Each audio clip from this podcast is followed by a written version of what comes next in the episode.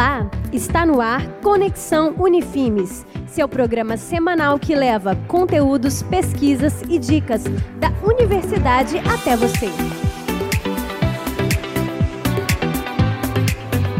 Olá, aqui é Carol Rodrigues, repórter do programa Conexão Unifimes.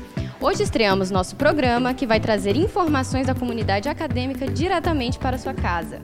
Fique por dentro das pesquisas que estão sendo desenvolvidas e a aplicação prática delas na sua vida. Nos acompanhe em nossos canais, arroba Unifimes Oficiais no Instagram e Centro Universitário de Mineiros no Facebook. Estamos também no YouTube. Se inscreva em nossos canais e nos acompanhe. Hoje estamos aqui com o professor José Humberto dos Anjos, ele que é doutor em educação, mestre em edu estudos da linguagem e professor da Unifimes e também é coordenador do projeto Nagô. Hoje nós vamos falar sobre questões raciais e como elas estão inseridas em nossa sociedade. Professor, seja bem-vindo e fique à vontade para se apresentar e falar também sobre o seu projeto. Olá, pessoal, muito obrigado pelo convite. É sempre um prazer ser convidado para comentar sobre essas questões.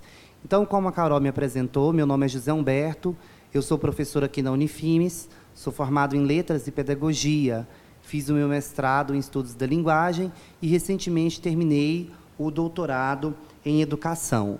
Aqui na Unifimes eu coordeno o projeto NAGO, que é um projeto de extensão que visa a formação de professores da rede pública e privada de Mineiros e região para trabalhar com as questões étnico-raciais, né?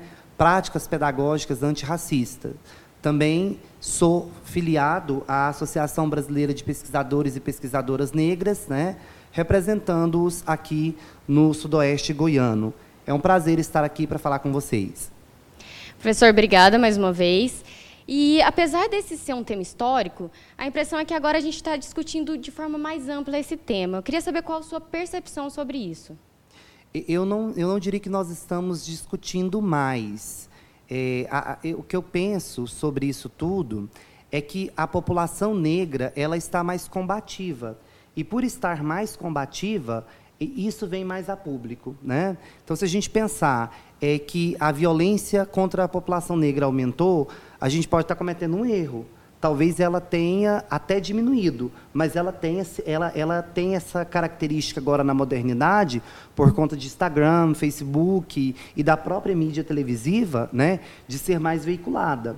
Então, acho que a gente precisa também pensar que essa violência ela sempre existiu, né, ela sempre foi muito grande em todos os âmbitos, mas agora a gente tem o benefício da mídia. Né?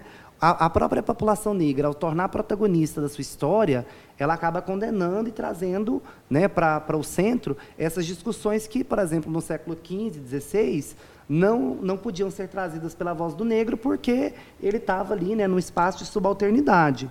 Então, a gente precisa pensar nessa questão. E aí eu acho que também é importante a gente dialogar, o Carol, que grandes eventos aconteceram para que nos últimos quatro meses essa discussão ela ficasse tão forte. É, o, o, momento mais é, é talvez significativo para isso é a morte importada que nós trouxemos do George Floyd para o Brasil, né? É óbvio que a morte do, do Floyd ela é, é, muito significativa, ela tem que ser combatida, ela tem que ser questionada, ela precisa ser polemizada, mas no Brasil morre-se todo dia várias pessoas negras. Né? Tivemos casos recentes no Brasil também, né? Exatamente. Se a gente pegar um pouco antes da, da morte do George Floyd, acho que questão de um, menos de um mês, nós temos o João Pedro, lá no Rio de Janeiro, que estava em casa né, e foi assassinado, brutalmente assassinado por um grupo de policiais. É, é, recentemente, nós temos o caso do Miguel, lá no Recife, né, que o caso que todo mundo conhece, e todos os dias nós temos morte de pessoas negras no Brasil. Né?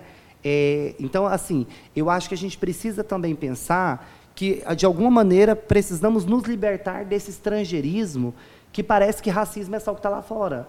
Né? Existe o racismo aqui dentro, ele está muito presente nas nossas instituições, nas nossas estruturas sociais, e eu acho que a gente não pode apenas comprar essa ideia porque aconteceu nos Estados Unidos. Ora bolas, todos os dias morrem-se pessoas no Brasil, todos os dias nós temos cenas de racismo, né? Em Mineiros, isso é muito, é muito fácil de perceber. Basta você frequentar o comércio local ou perguntar para pessoas negras como que elas se sentem atendidas em algumas lojas de mineiros. Então, essa questão ela, ela é muito importante e ela não pode ser apenas importada. Acontece no Brasil, acontece em Goiás, acontece em Mineiros. E não é pouco, é muito. Né? E é uma questão de dia a dia, né? E aí, como que a gente faz para que esse tema não pareça uma moda, né? Porque tem que permanecer além dessas manifestações. Como a gente insere cada vez mais essa discussão no dia a dia, a ponto da gente perceber atitudes racistas? Então, acho que o primeiro ponto é um policiamento de si e do outro, né? Então, eu não posso permitir que, eu não posso me permitir fazer piadas racistas, eu não posso me permitir compartilhar meme racista, do mesmo jeito também que eu não posso permitir que o meu colega de trabalho faça isso. Né? Então, é um policiamento de si do outro que precisa ser constante. E, e aí um ponto que eu chamo a atenção do nosso ouvinte é que o, o, Brasil precisa se livrar do modismo. Né? De tempo em tempo, nós elegemos temas para serem discutidos como se apenas de tempo em tempo esses temas fossem necessários. Né? Então, o primeiro ponto é assumir. Não é uma moda, isso não vai acabar, o racismo não vai acabar, Carol. Ele pode diminuir, mas ele não vai acabar. Né? Porque o racismo ele está com a sociedade. Talvez ele acabe um dia que isso tudo acabar também. Né? Mas, eh, então, a gente precisa entender que é, é, o que é necessário criar são possibilidades de minimizar e de reduzir esses índices de racismo. Então, primeiro, policiamento de si, ensinar para as crianças, né? As crianças elas não nascem racistas, elas são ensinadas, ensinadas por pais, ensinadas por professores, ensinadas por pessoas que colaboram para uma ideia de subalternidade do negro, né? É como se o negro sempre estivesse numa posição inferior àquela posição que é do branco. Agora, quais são esses pequenos passos? Eu acho que começa primordialmente no tempo que nós estamos vivendo pelas redes sociais. Então, claro. eu vejo pessoas publicando né, é, os famosos memes que sempre reproduzem o, o, mesmo tipo de pessoa. É a negra, é a gorda negra, é o magro negro, né, é o negro ascendente, é a negra ascendente. Então, é, é sempre é a reprodução que parte desse lugar comum que já está muito enraizado. Né? E, e, e, aí, quando eu digo que está enraizado, eu quero aproveitar para falar, inclusive, da nossa linguagem. Né? Porque se você pegar a nossa linguagem, ela também é muito é, é, racista. Né? Então, nós temos dia de branco é o dia de, de trabalho, né? dia de negra é o dia da preguiça, criado mudo. Então, assim, são várias palavras que estão presentes no nosso dia a dia e que representam essa ideia. Por exemplo, quem de nós que está né, aqui nos ouvindo, que em algum momento da sua vida, por exemplo, não usou a palavra denegrir? Né? E essa Sim. palavra ela vem de uma herança racista, ela vem de uma herança de, de, de, perseguição à cultura do povo negro, né? que pode ser observada nas religiões de matriz africana como são condenadas e como são perseguidas. Né? E aí, como que a gente fala é, sobre racismo estrutural nesse sentido? O que, que seria isso? Então, acho que para o ouvinte entender bem, de forma bem clara, a gente precisa definir o que, que é esse racismo estrutural. Né? É, para começar a entender o racismo estrutural, tem um, tem um termo que eu gosto muito, que é regressar na história branca do país. Né? Então, nós somos colonizados por portugueses, nós somos colonizados por portugueses que disseram durante muito tempo que descobriram o Brasil. Então, eliminou-se o índio da história toda, como se o português tivesse chegado aqui e o Brasil tivesse né, sem ninguém. Então, desde aquele momento que nós começamos a ser colonizados por uma herança branca e europeia, nas estruturas da nossa sociedade foi sendo colocado um papel para o negro que era, primeiro, o papel de escravidão, o papel de reprodução, o papel de sexualização. Então, isso foi sendo perpetuado de tal ponto que nas estruturas da nossa sociedade o racismo se faz presente. Então, quando eu digo que um racismo é estrutural, eu estou dizendo que ele está tão injetado, ele está tão presente na nossa vida, que em muitos momentos nós cometemos ele é, e só percebemos quando, depois que nós cometemos. Né? Então, assim, é um racismo que está tão presente no nosso dia a dia, ele foi tão ensinado, ele foi tão colocado, que é, ele está como se fosse sanguíneo mesmo. É como se tivesse nas estruturas, não apenas da sociedade, mas nas estruturas de cada pessoa. Né? E aí a gente precisa entender que o que, que colabora para esse racismo estrutural? crenças que as pessoas têm que precisam ser quebradas, como, por exemplo, do racismo reverso. Né? Não existe racismo reverso. Quem é branco não sofre racismo. O racismo é uma coisa de uma pessoa contra o negro. Né? Então a gente precisa entender isso. Essa ideia de, de, de, de roubar esse lugar de sofrimento do negro também faz parte do racismo estrutural. E aí entra a importância da gente tomar cuidado com o que nós estamos ensinando para as nossas crianças, né? Exatamente, por isso a formação de professores é tão importante. Se, eu, se o meu filho tem uma professora racista, ele vai, ele tem grandes possibilidades de reproduzir discursos racistas. Né? Então, se nós temos a professora que historicamente colocou a criança na, na peça de Natal para fazer papel de pedra, porque ela dizia para a criança que não tinha anjo de Natal preto, né? É, isso, isso acontece, é, isso é real, isso aconteceu, isso é próximo de nós. Então, é, é preciso pensar que a escola é um lugar para ensinar também questões como essa. Né? Quando a professora não aceita a criança é, afro ir com seu cabelo solto porque tem que ir de trança.